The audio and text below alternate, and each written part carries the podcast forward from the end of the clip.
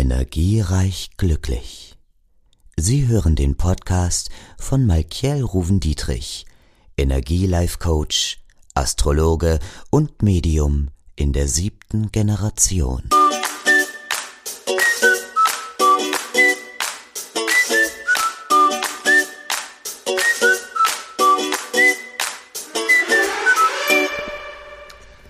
Hallo und herzlich willkommen bei Energiereich Glücklich und bei mir, bei Maike Ruven Dietrich. Ich freue mich, dass wir heute nochmal weiter über das Thema Partnerschaften sprechen können und das natürlich auch tun. Und so das Topic für heute ist, was macht eine Beziehung wirklich glücklich?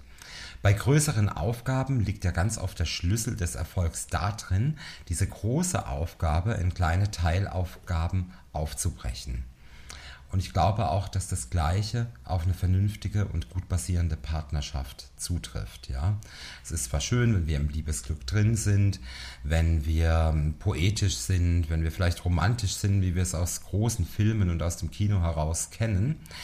Allerdings, das Glück ereignet sich nicht immer in großen Schüben, denn unser Leben funktioniert ja auch ganz anders. Wenn man sich das Leben wie ein großes Stück Stoff vorstellt, dann hängen äh, wir in seinen kleinen Falten oftmals fest. Und genau in diesen Falten, da entscheidet sich ja dann auch unser Glück. Ja, ich habe mir Gedanken darüber gemacht, nicht über die Gedanken, wie kann man jetzt ganz viel Schmetterlinge produzieren, sind Küsse im Regen an einem Sommertag wichtig oder ist es vielleicht auch wichtig, dreimal Sex am Tag zu haben, ja? Denn das entspricht alles gar nicht der Realität. Die Kernfrage ist, schafft man es beispielsweise 20.000 Tage mit dem gleichen Menschen zu verbringen und diese zufrieden und glücklich zu verbringen. Die erste Säule dafür ist eine unglaubliche Freundschaft. Ich persönlich genieße meine Zeit mit Freunden sehr. Deshalb sind ja meine Freunde auch meine Freunde. Doch bei einigen Freunden ist die Zeit so wertvoll, so interessant und auch so lustig, dass diese Freunde den Verkehrstest sozusagen bestehen. Das ist der Fall, wenn ich mit meinen Freunden nach einem Treffen gemeinsam nach Hause fahre und regelrecht hoffe, dass wir vielleicht in den Stau geraten oder die Bahn zu spät kommt oder ganz einfach irgendeine Verzögerung eintritt, damit ich noch mehr Zeit mit denen genießen kann. Es sagt so vieles aus, wenn jemand den Verkehrstest besteht. Es heißt, äh, dass ich mich ganz in der Interaktion mit jemandem verlieren kann, dass mich der Kontakt wirklich stärkt und vor allem, ich bin nicht gelangweilt. Und deshalb gilt das Gleiche bei der, Paar, bei der Wahl des Partners. Und für mich ist es ein ganz wichtiges Kriterium, dass wir auf der Säule der Freundschaft stehen. Denn es wäre ja regelrecht eine Schande, wenn man 95 Prozent seiner Zeit mit jemandem verbringt, der das nicht tut oder der einem nicht in dieser ähm, Art und Weise bereichert. Dazu zählt natürlich ein guter Sinn für Humor, denn ganz ehrlich, kein Mensch will 50 Jahre mit einem falschen Lachen verbringen. Spaß und die Fähigkeit, sich auch in unspaßigen Situationen trotzdem ein Augenzwinkern ähm, ja mit einem Augenzwinkern zu haben und aber auch mit einem ja Funkenhumor das Ganze zu sehen.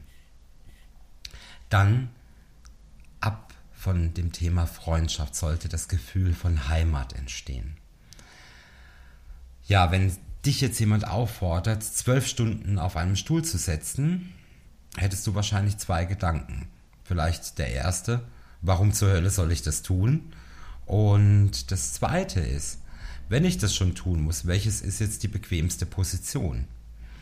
Denn schon das geringste Gefühl von Unbehagen wird sich mit der Zeit in echte Schmerzen, möglicherweise sogar in eine Tortur verwandeln.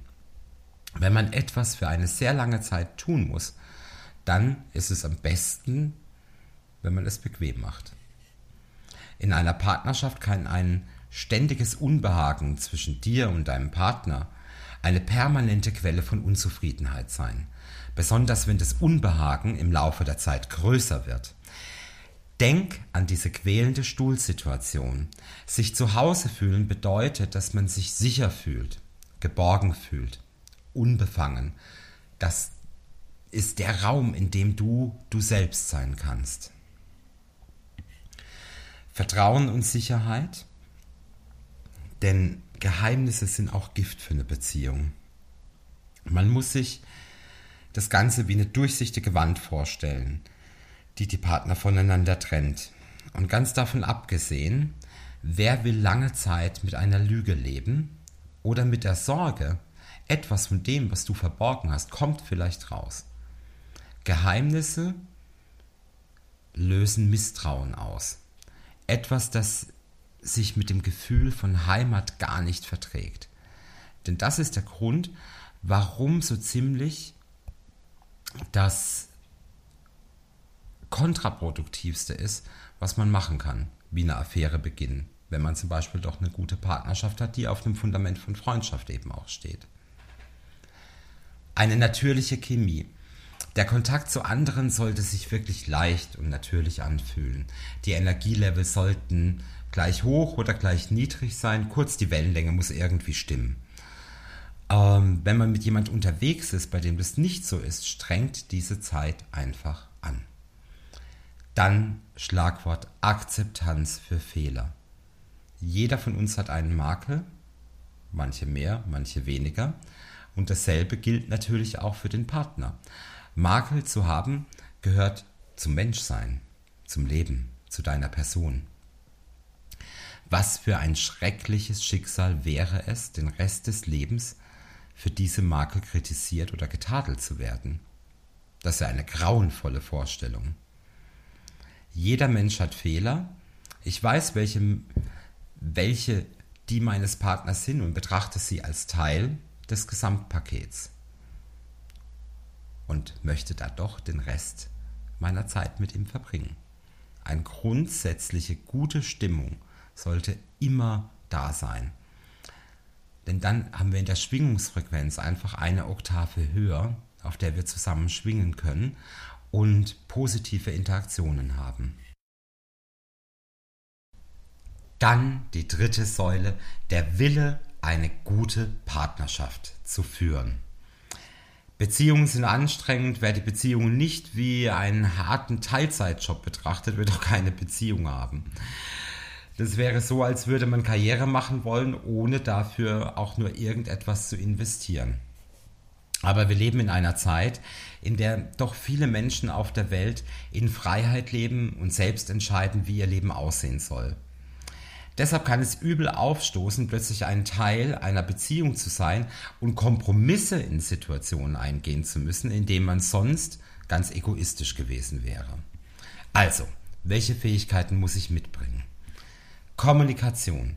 Diesen Punkt zu erwähnen ist eigentlich so albern, wie Luft auf die Liste der Dinge zu setzen, die man fürs Leben braucht. Und doch bedeutet schlechte Kommunikation für viele Paare der absolute Untergang. Geschiedene haben in einer Studie angegeben, dass sie in der nächsten Beziehung vor allen Dingen ihre Arbeit der Kommunikation verändern würden. Es ist schwer, konsistent gut miteinander zu kommunizieren. Deshalb legen erfolgreiche Paare dafür ein extra System zurecht oder einen Schurfix oder einen Tag für Gespräche. Gleichberechtigung muss aufrechterhalten werden. Es passiert ganz schnell, dass ein ungleiches Kräfteverhältnis in einer Beziehung äh, sich etabliert, wenn die Stimmung einer Person stets die grundsätzliche Stimmung beeinflusst, wenn die Wünsche und Meinungen einer Person andauernd vorgezogen werden, wenn eine Person die andere immer wieder so behandelt, wie sie sich selbst niemals behandeln lassen würde, dann hat das Paar grundsätzlich ein Problem. Und dann eine gute Streitkultur. Es ist unausweichlich, dass man sich streitet. Aber man kann gut oder schlecht streiten. Paare, die gut darin sind, lösen schnell Spannungen auf. Sie betrachten die Dinge wieder mit dem Funken Humor, hören dem anderen zu, kommen zu einer Einsicht und vermeiden es, gemein und persönlich zu werden oder sich defensiv zu verhalten. Überhaupt streiten sich weniger Paare, die im Streiten schlecht sind. Laut John Goodman, der hat eine tolle Studie gemacht, Harvard-Professor, sind 69 Prozent der typischen Streitthemen bei Paaren Dauerprobleme, die grundsätzliche Differenzen auszeichnen, die man nicht lösen kann. Ein Pärchen, das streiten kann, versteht das und vermeidet es, immer wieder über solche Themen sich zu streiten. Egal, ob du jetzt einen Lebenspartner suchst oder in einer aktuellen Partnerschaft bist oder deine Partnerschaft vielleicht auch gerade auf dem Prüfstand steht, denk daran, dass jede Beziehung ihre Fehlerchen hat und sie wahrscheinlich nicht in einer Konstellation endet, die alle Bereiche, die ich jetzt erwähnt habe, mit der Note 1 abschließt.